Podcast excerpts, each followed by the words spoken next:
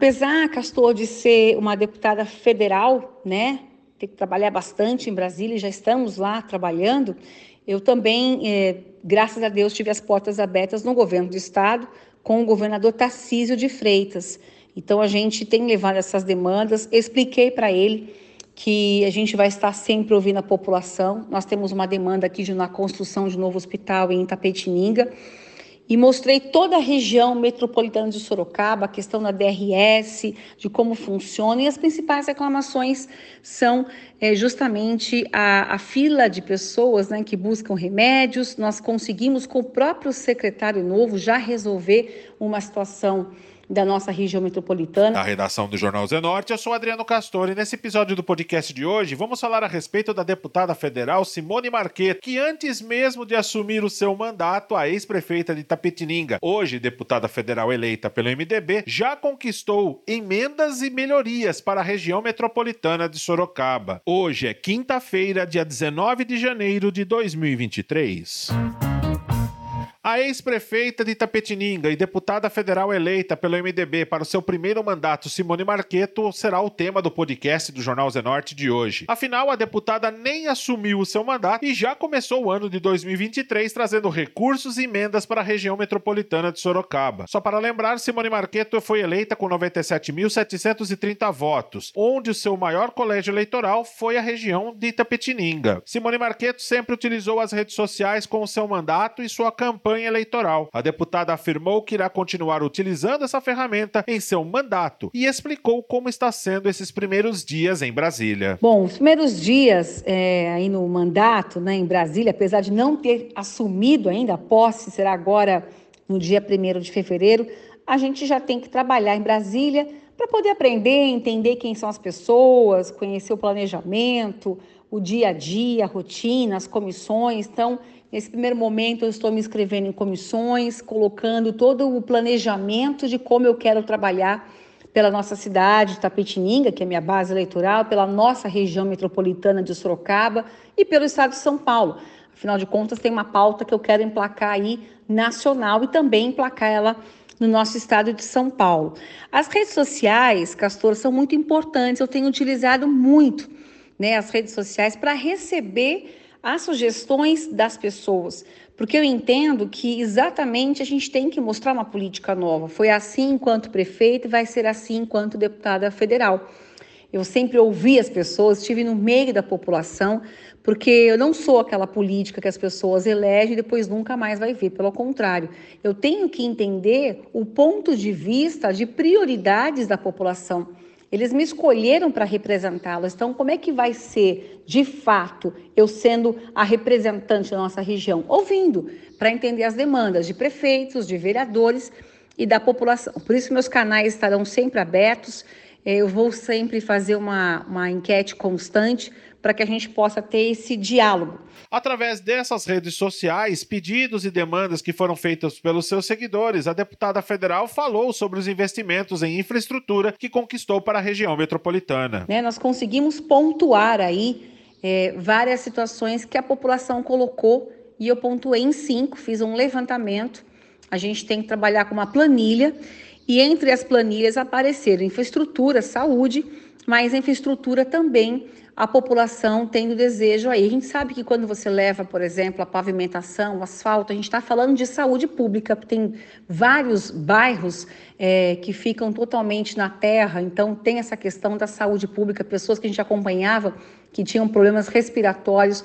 Quando a gente fala de infraestrutura, a gente está falando de desenvolvimento, valorização do imóvel, a gente está falando de geração de emprego, porque eu, aqui em Tapetininga, enquanto prefeita, eu apostei muito na construção civil e a gente alavancou entregando aí 11 mil unidades habitacionais, gerando mais de 22 mil empregos. Então a gente sabe o quanto é importante. E era uma, um desejo da população. Então a gente vai conversando com os ministros, entendendo o planejamento, e nós fizemos o pedido aí para que pudéssemos colocar recursos né, com a liderança é, para algumas cidades da região. Então, nós encaminhamos aí um milhão e meio de asfalto para a cidade de Tapetininga, dando continuidade ao programa 100% asfalto que eu coloquei enquanto prefeita.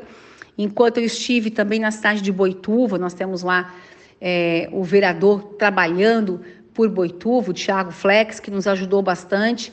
Então, tem as demandas que ele trouxe, nós encaminhamos meio milhão de reais para Boituva e também meio milhão de reais para Itapeva, uma outra cidade que a gente trabalhou bastante também, visitando, conhecendo as demandas. Simone Marqueto também falou sobre a área da saúde na região metropolitana, onde a deputada conquistou vários investimentos na região através do governo do estado de São Paulo. Então a gente realmente tem que caminhar, estar na cidade, tem que entender e deixar claro que também a saúde é uma prioridade nossa e o Hospital de Tapetininga, por exemplo, ele atende é, 13 municípios da região que é importante a gente ressaltar isso. Quando a gente traz investimento para o Hospital de Tapetininga, a gente também está investindo na região. E no final do ano passado, antes mesmo de assumir, mas eu já era deputada eleita, nós conquistamos 400 mil reais para a saúde de Tatuí, para a saúde de Guareí, Sarapuí, Alambari, Campina do Monte Alegre, Capão Bonito, Angatuba. Foram 400 mil reais para cada cidade e 1 milhão e 800 mil para a cidade de Tapetininga. Então é importante a gente ter esse relacionamento, conhecer as demandas e transitar bem. Isso é que realmente faz da política algo diferente, né? Tendo diálogo, tendo esse, esse parecer daquilo que os municípios precisam e entender com quem a gente vai buscar esses recursos, é o relacionamento. Falando em governo do estado, a deputada federal eleita também fez parte do gabinete de transição do governo do estado de São Paulo, eleito pelo governador Tarcísio de Freitas. E após as eleições, Simone Marqueto já esteve em contato com o novo secretário da Saúde para levar as demandas de nossa região. Apesar, Castor, de ser uma deputada federal, né, que trabalhar bastante em Brasília, já estamos lá trabalhando. Eu também, é, graças a Deus, tive as portas abertas no governo do estado com o governador Tarcísio de Freitas. Então a gente tem levado essas demandas, expliquei para ele que a gente vai estar sempre ouvindo a população. Nós temos uma demanda aqui de uma construção de um novo hospital em Itapetininga e mostrei toda a região metropolitana de Sorocaba, a questão da DRS, de como funciona, e as principais reclamações são é, justamente a, a, fila de pessoas né, que buscam remédios. Nós conseguimos, com o próprio secretário novo, já resolver uma situação da nossa região metropolitana, até de Piracicaba, de uma família. É, nós temos a espera também por exames. Então, apesar de terem feito os mutirões, mas ainda há muita gente esperando por exames, então a gente foi pontuando, trazendo esse diagnóstico para que a gente possa ter esse comprometimento. Eu fiquei muito feliz pela abertura, logo na, na, na, no dia seguinte da posse né, do novo secretário de saúde, já estive com ele para que a gente já pudesse pontuar e traçar aí os nossos é, objetivos pela nossa região metropolitana. Recentemente, a deputada federal eleita Simone Marqueto esteve em reuniões com a vara da Fazenda Pública de Tatuí para falar de um projeto de lei que será uma das metas do seu mandato, o projeto de repúblicas para a recuperação de jovens. Simone Marqueto explicou um pouco mais desse seu projeto. Uma das pautas que eu quero muito, né, foi citado aqui pelo jornal Zona Norte, é, esse questionamento de uma pauta que eu quero levar como deputada federal, para que realmente se torne uma lei federal, que são as repúblicas. Eu estive, enquanto prefeita, com essa experiência, vi o resultado maravilhoso.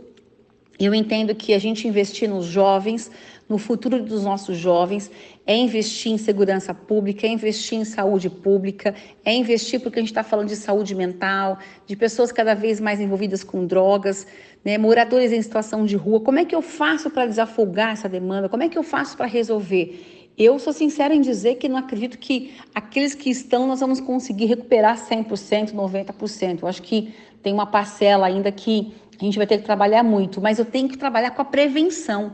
Então, não posso deixar mais que as pessoas vão para a rua. E como isso? Gerando emprego, né? mostrando que a gente tem que políticas públicas para dar dignidade às pessoas. E as repúblicas eu vejo que é um caminho. As repúblicas, é, elas é um programa que eu coloquei no meu governo e eu acredito que nós vamos emplacar ela. Vou trabalhar muito, incansavelmente, para que se torne um projeto aí de lei federal, se torne uma lei federal em país todo valorizando os nossos jovens. Então, só para explicar para as pessoas que estão nos acompanhando aqui no Zona Norte, é, hoje no Brasil, todas as crianças que são tiradas da justiça são tiradas das suas famílias pela justiça, elas são encaminhadas aos abrigos e muitas ficam para adoção. Por que, que elas foram tiradas dos, dos, dos pais? Porque os pais não tinham condições de, de cuidá-las, de criá-las, alguns pais presos, alguns envolvidos com droga, crianças que eram que sofriam abuso, crianças que ficavam em cárcere privado, então elas são tiradas das famílias e são levadas aos abrigos. Todo município mantém na sua cidade, obrigatoriamente, isso é lei, os abrigos. Só que quando esses jovens completam 18 anos, eles vão para a rua. Ou seja, cuidamos até os 18 anos, depois na fase da adolescência para a vida adulta, que já é difícil a gente poder orientar nossos jovens com famílias estruturadas, imagina esses jovens que nunca tiveram uma família ao seu redor. Então, entre o poder público, aí nós vamos dar a chance de eles terem uma escolha. Aqueles que souberem aproveitar as escolhas, com certeza terão um futuro muito melhor e será um futuro construído em todos os cantos é, do Brasil. Então, esses jovens são levados às repúblicas, tem a feminina e a masculina, e eles são inseridos em faculdades, em instituições de ensino, e obrigatoriamente já participam da lei, que é a lei do menor aprendiz, ou seja, já são inseridos no mercado de trabalho.